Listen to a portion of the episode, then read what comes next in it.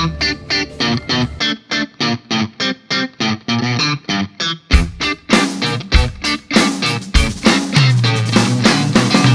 Sejam muito bem-vindos a mais um episódio do Semibreves. Esse é o episódio número 21, onde vamos falar sobre 251. Hoje é sexta-feira, 14 de fevereiro, que eu não sei porque é importante falar isso, mas o Marco falou que é, então eu tô falando. Meu nome é Pedro Janquizuri e como sempre eu tô aqui com o Daniel Lima. Olá, meu povo. Estamos aqui mais uma vez para mais um dia de muito aprendizado e alegria. Vamos que vamos. Isso aí, antes da gente ir para o nosso assunto principal, só lembrando vocês, como sempre, que lá no nosso site, no www.semibreves.com.br, nós temos material de apoio de todos os episódios.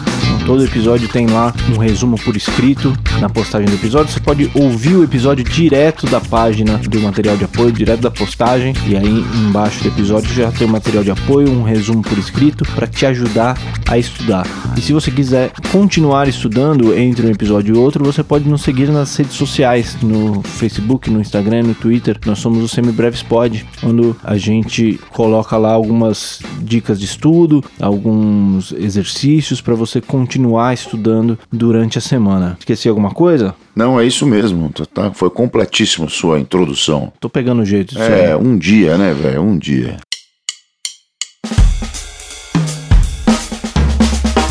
Muito bem, então semana passada nós falamos sobre a resolução do trítono. Então nós falamos sobre como a relação do dominante tônica acontece por conta do trítono contido dentro do acorde dominante entre a terça maior e a sétima menor e como esse trítono tende a resolver no acorde tônica com a terça do dominante subindo meio tom para a tônica do acorde tônica e a sétima do dominante desce meio tom chegando na terça do acorde tônica, correto? É isso mesmo.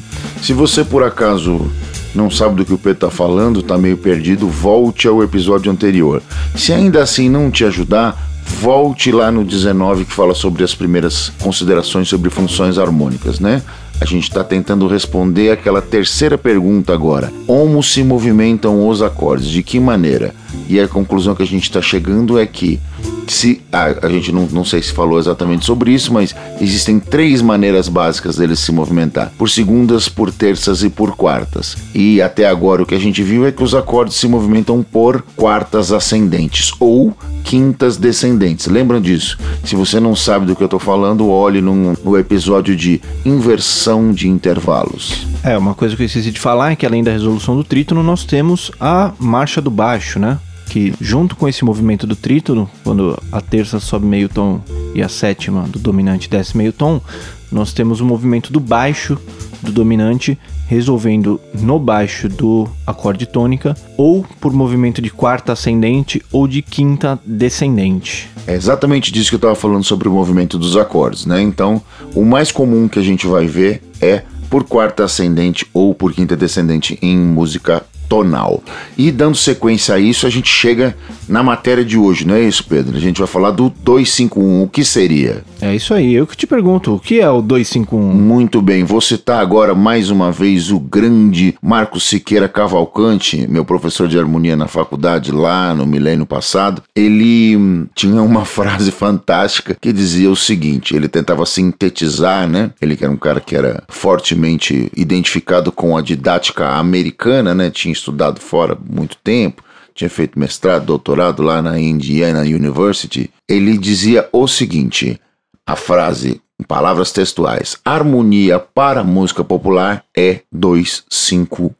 Apesar de ser assim, uma ultra simplificação, faz todo o sentido o pensamento do meu velho mestre. Porque, vejamos, se você for analisar todas as cadências, todas as progressões harmônicas, muitas delas surgem desse nosso 251, do que nada mais é do que a extensão dessa resolução que a gente viu anteriormente do dominante para o tônica. Se o acorde 5 era o dominante, o acorde 1 era o acorde tônico. O acorde 2, como você já sabe, é o acorde subdominante. Então a gente vai ter a primeira cadência que a gente está estudando do 2 subdominante para o 5 dominante para o 1 um acorde tônica. Veja, a marcha do baixo, quarta justa ascendente ou quinta justa descendente permanece. E nós vamos denotar agora as vozes internas dos acordes, ou como diria, como muito bem diria também Marco Siqueira Cavalcante, o Marquito, os leading tones ou as vozes condutoras, para não ter que usar única e exclusivamente esse inglês gratuito a essa hora da manhã, certo? Certíssimo. Só uma, um pequeno adendo, eu concordo que em música popular o harmonia é o 251 dentro da música tonal, Isso, né? Isso, que é a nossa praia até o momento. Uma né? coisa que a gente já falou nos episódios anteriores. Isso aqui se aplica à música tonal. Existem outros sistemas que são usados dentro da nossa música popular que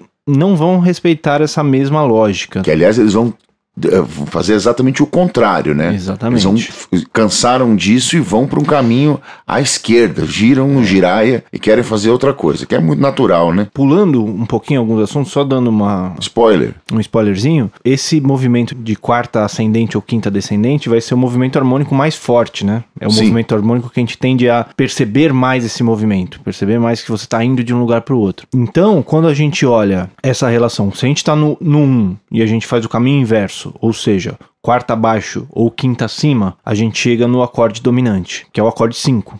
Se a gente faz o mesmo movimento a partir do 5, procura o acorde que viria antes dele, né? Então procura uma quarta justo abaixo ou uma quinta justo acima, a gente chega no 2. Então é daí que vem o 251. 251 são dois movimentos de quartas ascendentes ou quintas descendentes consecutivos. Partindo do 2, você vai uma quarta justa ascendente ou quinta justa descendente. Chega no 5, você faz o mesmo movimento de novo, você chega no 1. Um. Exatamente. O Pedro denotou em raciocínio inverso exatamente a mesmo, o mesmo raciocínio, a mesma explanação que a gente tinha dado anteriormente. Muito bem. Vamos falar então das vozes internas, Pedro. Quem são esses leading tones? Vamos nessa. Na aula passada, a gente tinha visto que o acorde dominante, a gente conseguia resumir ele em três notas, que era Exato. o baixo, e mais duas, que era a terça e a sétima, que é justamente esse trítono, que eram as notas que davam a característica dele. Eram essas notas que denotavam o sabor de dominante, né? Que tinha aquele intervalinho especial entre a terça e a sétima, que gerava o incômodo, o desconforto, a necessidade de continuidade e conclusão, que era o tão afamado trítono. Você perceba que dentro do nosso campo harmônico, quase todos os acordes têm a quinta justa. O único acorde que não tem uma quinta justa é o sétimo grau, que é o meio diminuto. Isso, no nosso campo harmônico maior, que é tudo que a gente viu até agora. Exatamente. Isso leva a muitas pessoas defenderem que a quinta justa é quase que descartável. Mais uma vez, Marquito, muito obrigado. Essa é mais uma sua, viu? É. Tá aqui uma vez que ela está implícita. Isso. Todo acorde tem. Exato. Então você não precisa ficar tocando essa quinta justa o tempo inteiro. Essa quinta justa ela vai ser muito importante em estilos justamente que não são tão tonais. No rock and roll, por exemplo, você tem essa quinta justa o tempo inteiro nos acordes por, por causa da força que isso. isso traz. Mas quando a gente não está querendo essa força e esse peso, muito pelo contrário, quando a gente está querendo uma transição um pouquinho mais elegante entre os acordes e entre as suas vozes, a gente tende a esconder a quinta e dar mais valor para terça e para sétima. Por que não a tônica? A tônica já está no baixo, ela também não é uma nota que a gente precisa ficar tocando toda vez a hora que a gente distribui e abre os acordes. O baixo já está fazendo ela, deixa a tônica para o baixo. Então as notas que a gente mais presta atenção quando a gente vai falar de harmonia são a terça e a sétima, e por isso que muitas vezes muitos autores chamam de vozes guia, de vozes condutoras, são as vozes importantes dos acordes que a gente precisa prestar mais atenção. Exatamente isso, Pedro. Denotando a fala do Pedro, já descobriu várias coisas. Por exemplo, que a quinta justa nos acordes não é exatamente uma necessidade vital. Você não vai morrer se você não tocar nesse no, na, nas suas harmonias. Você, a quinta tem um, um, uso específico, né? Você também não precisa mostrar e dobrar a tônica também, né? Quando o Pedro diz que se a tônica está no baixo, ele pode dizer duas coisas. Tem alguém tocando o baixo você está tocando com outra pessoa, alguma dessas pessoas está fazendo baixo, o pianista está fazendo baixo, o contrabaixista está fazendo baixo, alguém, o violonista está fazendo baixo, alguém está tocando essa, essa, esse pé desse acorde, logo você, guitarrista, cavaquinista e outros instrumentos de acompanhamento, pode desencanar dele Por quê? Tem alguém tocando. Quando o ouvinte escuta, ele escuta a grade toda, escuta todo mundo tocando junto. Quando você está fazendo com um instrumento, como instrumentista solo, é interessante que você tenha esse baixo no seu instrumento, para que alguém esteja pontuando que, olha, veja, escute aqui, essa é a tônica do acorde, ou esse é o baixo invertido do acorde, ou seja, mas este é o baixo a nota mais grave do acorde. Tudo isso é uma questão de contexto, né? Quando você está tocando com outras pessoas, se você tem um baixista tocando, por exemplo, eu sou guitarrista, eu estou tocando com um baixista, eu não preciso ficar fazendo as notas graves. Inclusive é até melhor que é eu não melhor faça que não faça, para né? não embolar, né? Para deixar cada um na sua. Exato. Por outro lado, se eu estou tocando uma música com uma guitarra solo, por exemplo, ou acompanhando um cantor, uma cantora só com só com a guitarra, aí Ou eu um violão, preciso por exemplo. Aí eu preciso fazer os baixos. Exato. Mas mesmo nesse, nesse tipo de situação, é muito comum que a gente pense no baixo como uma coisa diferente, mesmo que seja a mesma pessoa fazendo as duas coisas. A gente fala no piano, por exemplo, a gente fala muito em mão direita e mão esquerda. A mão esquerda seria responsável por fazer justamente esses baixos, enquanto a mão direita faz as aberturas das vozes dos acordes. Nessa mão direita, por exemplo, você tende a esconder a tônica e a quinta, que você não, não precisa tanto dessas notas para descrever esses acordes. Na guitarra, a mesma coisa, no violão, você tende a tocar o baixo como nota mais grave e no resto da abertura do acorde, você abre ele de uma forma a usar outras notas mais interessantes. Bacana. Vários spoilers hoje sobre distribuição de vozes, estética musical, comping. Então, estamos sensacionais para o horário. Nós estamos gravando aqui numa singela manhã de sexta-feira, onde nós dois saímos das gigs de quinta com a cabeça cheia. Estamos aqui cheio de humor, cheio de spoiler. Ai, que beleza, hein? A vida é muito bonita. Muito bem. Sigamos então. Vamos falar desses leading tones. Então a gente já sabe que o 2, 5, 1, você vai sair de um acorde no 2, um acorde menor com sétima, vai para um acorde dominante, que tem a terça maior e a sétima menor, e caindo num acorde maior com sétima maior. Então os leading tones vão soar mais ou menos assim. A progressão que eu vou tocar agora é no tom de Dó maior, Ré menor com sétima, 2, Sol com sétima, 5, Dó com sétima maior, 1. Um. Veja que, dada a explanação do Pedro e a demonstração de ódio fervoroso dele com as quintas justas, Jamais. eu vou tirar as quintas dos acordes, certo? Porque o mais fácil é tocar quinta justa a É, noite nós- inteira. Pois é, nós viemos desse, do, do- do time da quinta justa, né? Não vamos entrar nesse acorde, porque isso vai, vai ficar como spoiler para esse próprio episódio, mas depois a gente conversa sobre isso. Vamos lá. Então, Ré menor com sétima, Sol com sétima, Dó com sétima maior. Vamos lá.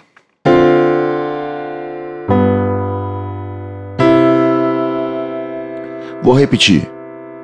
Ré menor com sétima, Sol com sétima, Dó com sétima maior.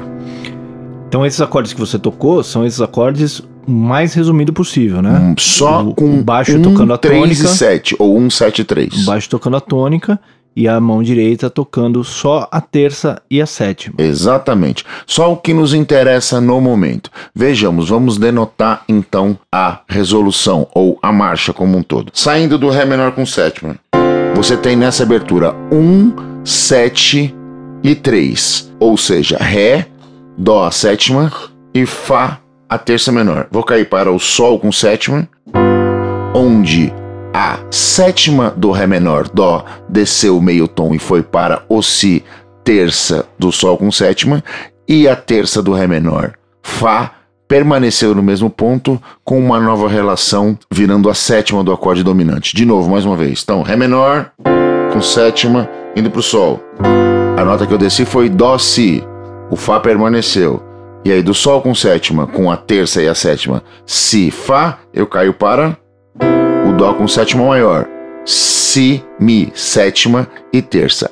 A sétima do acorde dominante desce meio tom para a terça do acorde tônica e a terça do acorde dominante permanece no mesmo lugar, tornando-se a sétima do acorde tônica. Você vê que aquela resolução do trítono que a gente falou na aula passada já ficou um pouquinho Mais leve, distorcida. né? né? Ela ficou mais leve. Ela já não tem o movimento da terça do acorde dominante indo para tônica, justamente porque a gente já está tocando a tônica no baixo. Então a Exatamente. gente aproveita aquela terça e a gente mantém ela no lugar para ela virar a sétima do acorde tônica. Na música popular, na música popular popular tonal, é muito mais comum a gente fazer esse tipo de resolução movimentando só uma nota do trítono, justamente para ter o acorde com sétima maior na resolução, para não ficar aquela resolução tão amarradinha com um lacinho que era mais comum lá no fim do Renascimento, Isso. no transição para o período clássico, quando você tinha essas resoluções todas muito muito bem resolvidas, né? Todos esses movimentos de trítono caindo exatamente na tônica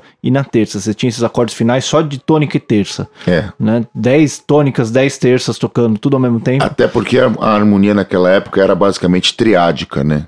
Sim. Até aquele momento. Sim, a gente já falou isso num episódio passado, que eu não vou me recordar agora qual é, mas a gente deu esse pequeno spoilerzinho do porquê que a sétima menor era a sétima que a gente escrevia sem alteração e a gente alterava a sétima maior. Que a sétima menor surgiu primeiro, foi o primeiro acorde a começar a ser usado com sétima justamente para ter essa relação de dominante tônica. Inclusive, esse é um dos motivos pelo qual nessa harmonia clássica se usava o sétimo grau como dominante, né? Porque como a harmonia era mais triádica, se usava o sétimo grau para se ter o trítono para resolver no primeiro grau. Quando a gente começou a usar a sétima no acorde dominante, Aí, aí a gente começa a enxergar o sétimo grau como uma inversão do quinto, quando a gente vai usar ele como dominante. exatamente. Então vejamos, a esse preceito que a gente está usando agora, que é o de mo- menor movimento possível entre as vozes internas dos acordes, a gente dá o nome de continuidade harmônica. São duas características nessa progressão. A ordem dos voicings, da distribuição das vozes internas nos acordes, ela sempre se inverte. Se eu estou tocando nesse caso aqui Ré menor com sétima com 1, 7, 3. Quando eu mudo pro Sol com sétima, ele vira 1, 3, 7. E quando passo para o Dó maior, ele vai virar 1, 7, 3 de novo. Se eu inverter tudo, vou inverter tudo aqui, vou fazer numa outra abertura. 1, 3, 7. 1, 7, 3. 1, 3, 7. Certo? Bom, deixa eu ver se eu consegui entender. Sempre que a gente troca o acorde, a posição das vozes vai mudar, certo? Isso, ela se inverte. Então, se no primeiro eu tô usando 1, 7, 3, Uhum. A hora que eu vou pro segundo, ele vira 1, 3, 7. E a Isso. hora que eu vou pro, pro tônica, ele vira 1, 7, 3 de novo. E vice-versa. E vice-versa. E isso usando o menor movimento entre elas, né? Então, o princípio da quando- continuidade Quando harmônica. você tem ali no, no segundo um 7-3, que a gente estava usando primeiro, né? Isso. A sétima cai meio tom para virar a terça. E a mesma coisa acontece no dominante para para tônica. Exato. Você perceba que quando a gente está falando desses movimentos harmônicos, o baixo e a distribuição do, das vozes guia, elas vão seguir lógicas contrárias. Ou seja, esse movimento harmônico de quinta justa abaixo ou quarta justa acima é o maior movimento harmônico que existe. Por quê? Qualquer outro movimento harmônico, qualquer outra relação de grau, ela se invertida, ela vai ficar menor do que isso. Então, se eu tiver, por exemplo, se eu imaginar um movimento de sétima, esse movimento de sétima a gente também pode enxergar como um movimento de segunda. Lembra disso no, no- no episódio de inversão de intervalos. Se você não sabe o que Exatamente. tá falando, volta lá. Se eu fizer um movimento de sexta, esse movimento pode ser pensado como um movimento de terça. Então, o quarta e quinta é o maior movimento, ele sempre vai dar um, um- um movimento grande.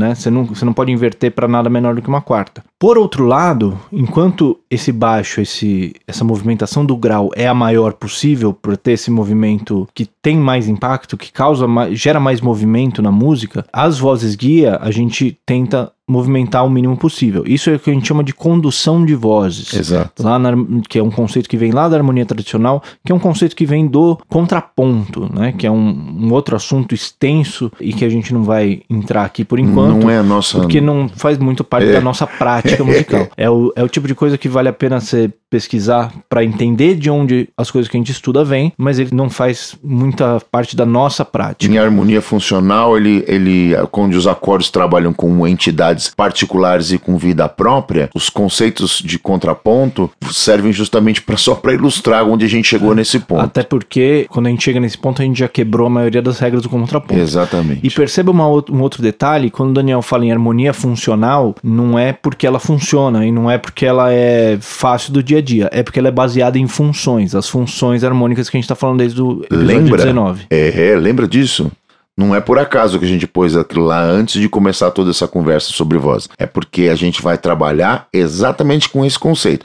A harmonia funcional, harmonia baseada nas marchas dos acordes e nas funções dos mesmos dentro dessas. Muito bem. Falando do, do 251, um outro jeito da gente pensar nisso, eu tinha um professor no Souza Lima, chamado Daniel Maldoné, que ele apresentava esse assunto dizendo que na harmonia funcional nós, nós vamos ter alguns dogmas. Ele chamava de dogmas porque eram conceitos básicos que não poderiam ser questionados. E que o primeiro deles era que todo acorde poderia ser precedido por um acorde dominante quarta justa abaixo ou quinta justa acima. Então, essa é a nossa relação dominante tônica que a gente está falando. Ele estava falando lá de todo acorde acorde por um motivo que a gente vai ver mais para frente. No momento a gente está falando da resolução para o acorde tônica. E o segundo dogma era que todo acorde dominante poderia ser precedido por um acorde menor com sétima menor, quarta justa abaixo ou quinta justa acima. Exatamente. Isso forma a nossa relação 251.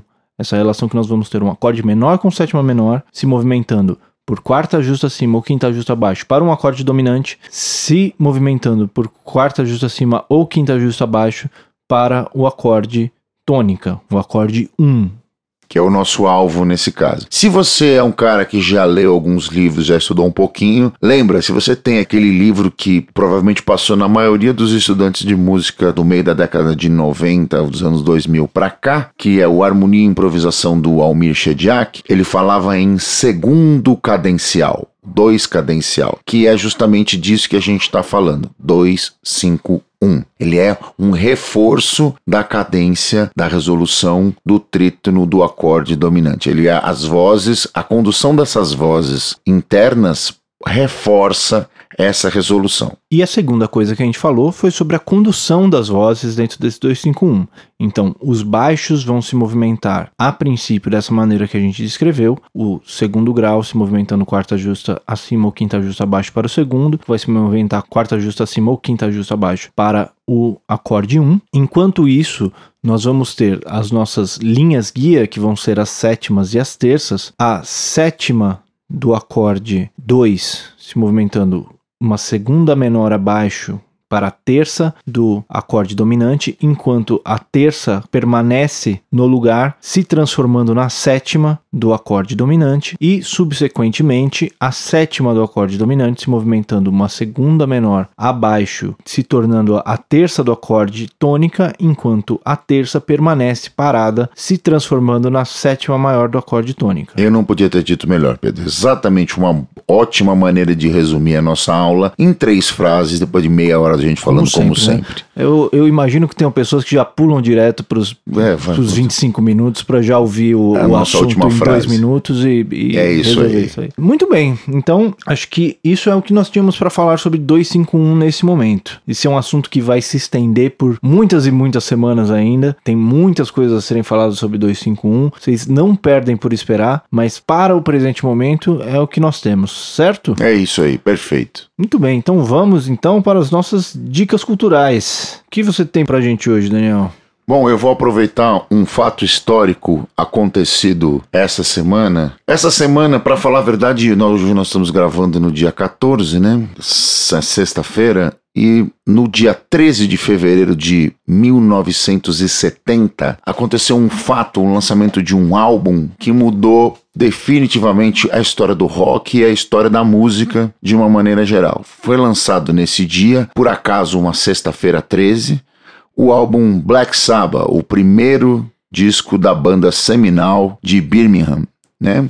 Ozzy Osbourne, Tony Iommi, Geezer Butler e Bill Ward eram o quarteto de Birmingham. Birmingham é uma cidade fabril, um dos expoentes maiores da, da Revolução Industrial Inglesa, né? Onde estavam ali a indústria pesada metalúrgica, etc., da Inglaterra. Então, lá em Birmingham você tinha poucas opções de lazer. Ou era o pub para encher a cara, para você sair da fábrica, ou montar uma bandinha. E eles montaram uma banda chamada Earth, né?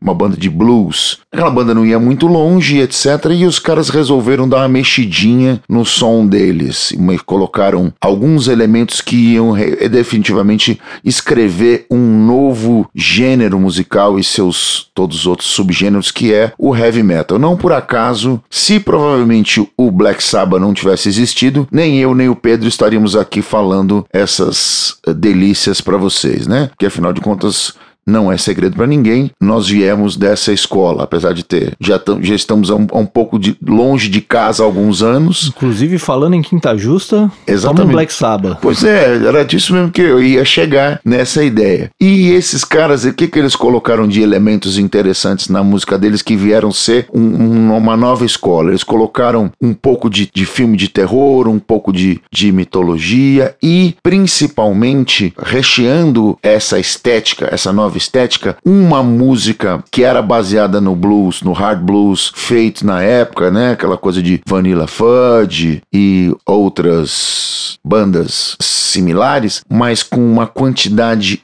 imensa de peso né, que era uma coisa incomum para a época, que era uma coisa que estava ainda emergia, né? E principalmente eles fizeram uma aí já a nossa parte musical, eles traçaram um paralelo com a, a escala de blues, a pentatônica de blues e os acordes sem terça, né? Os famosos bicordes, os acordes ou como se chamava quando eu comecei a estudar isso, os acordes de quinta, que na realidade não são acordes, né? Porque eles não têm a terça, logo eles não são acordes, são bicordes. E eles imprimiam uma força especial, como exatamente como isso a gente está falando, um peso, e isso transformou a estética. A partir dali, eles criaram esse pequeno monstro que a gente chama de heavy metal, né? Então, todo o nosso respeito, todo o nosso amor, todo o nosso carinho a esses quatro senhores hoje, né? Ozzy, Tony, Geezer, Bill muito obrigado. Se vocês não tivessem feito o que fizeram, se vocês não tivessem existido, provavelmente nós estaríamos em outro lugar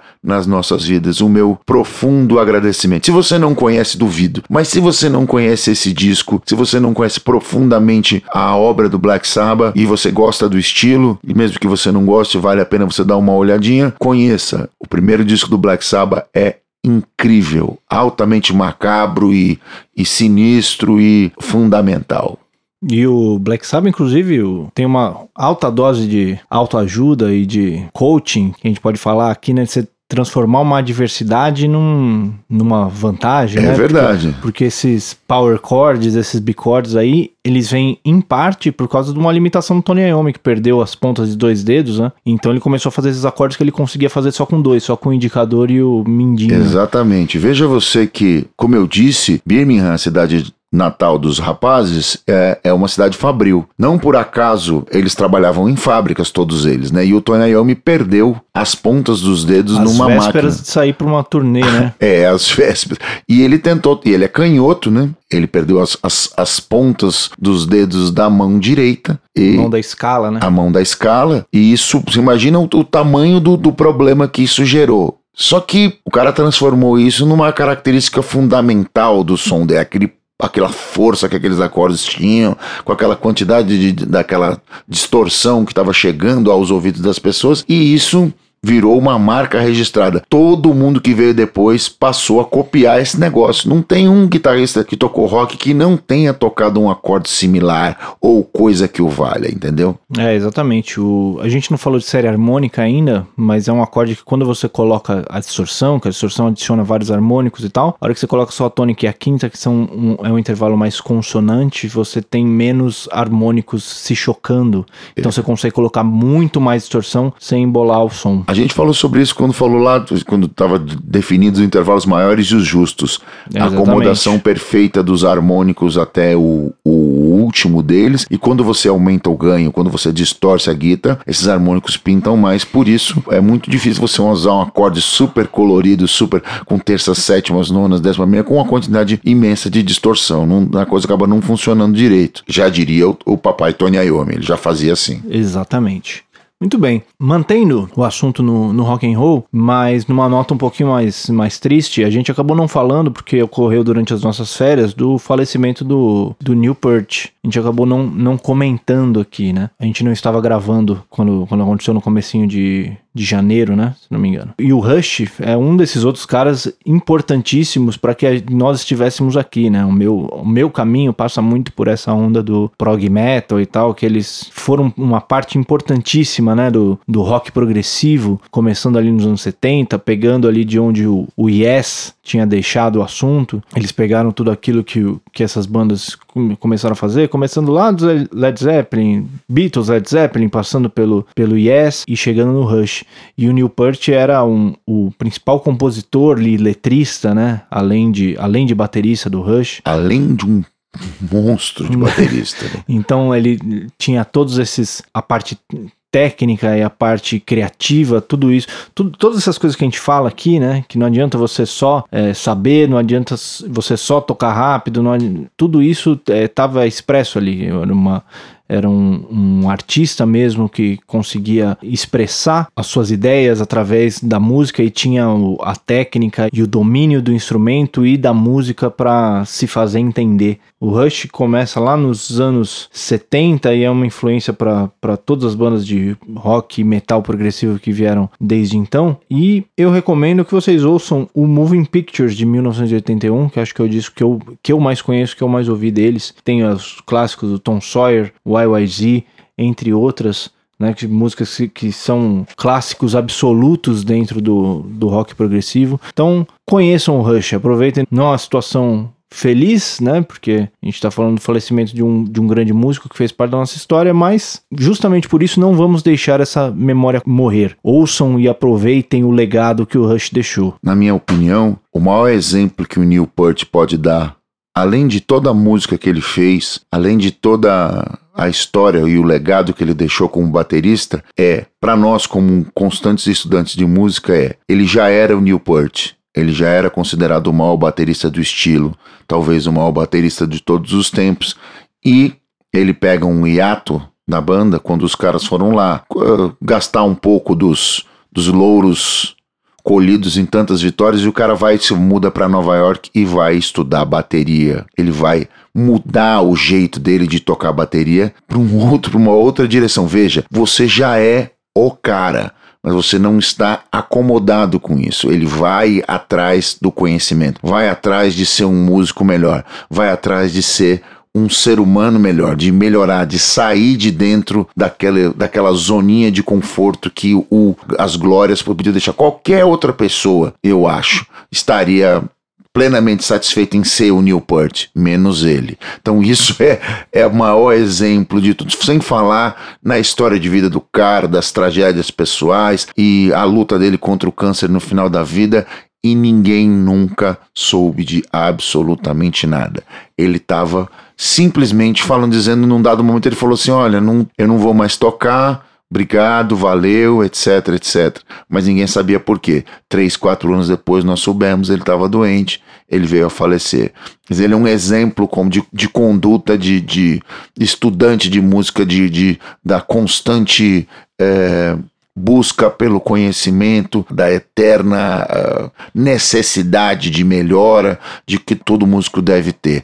Nem eu, nem o Pedro, nem ninguém, nem é, o Miles Davis nunca, nem Neil Peart, esses caras grandes mesmo mostram pra gente que o caminho nunca termina. Nós estamos sempre, no mínimo, há muitas e muitas e muitas léguas de lá. Então, continue estudando. Esse é o maior legado do Newport para mim. E esse lado humano do Rush como um todo também, né? Uma coisa que vale a pena a gente falar. Tem um capítulo é, bem triste da história do Newport, quando ele perde a, a mulher e a filha, se não me engano, né? Acho Exato. Num, em, num acidente com... de carro, né? Não, é, são, não. Dois, são dois incidentes, mas é, é são ah, próximos. É, enfim, muito próximo ele perde a mulher e a filha, e aí ele cai numa, numa depressão e tal tal, e aí ele resolve que ele, que ele vai largar tudo, pega uma moto e sai atravessando o continente, né? Sai atravessando, sai andando, é, sem, sem contato, sem falar nada pra ninguém, para tentar lidar com, com esse luto, né? Com essa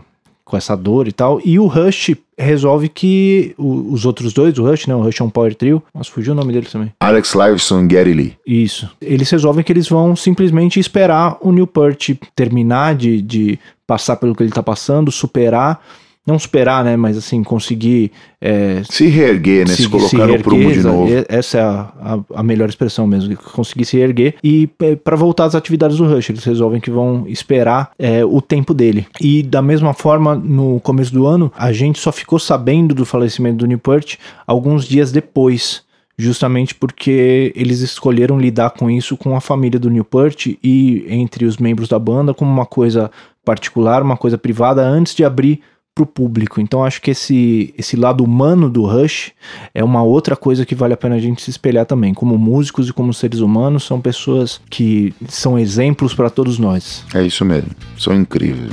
Muito bem, então nesse clima animado pra caramba, esse foi mais um Semibreves. Esse foi o nosso episódio 21 já sobre 251. O Semibreves tem a apresentação de Pedro Janquizuri e Daniel Lima, produção de Pedro Janquizuri e Daniel Lima, edição de Pedro Janquizuri e consultoria técnica de Marco Bonito. Muito obrigado a todo mundo que ouviu até aqui e até semana que vem. Valeu, gente. A gente se ouve. Até a próxima.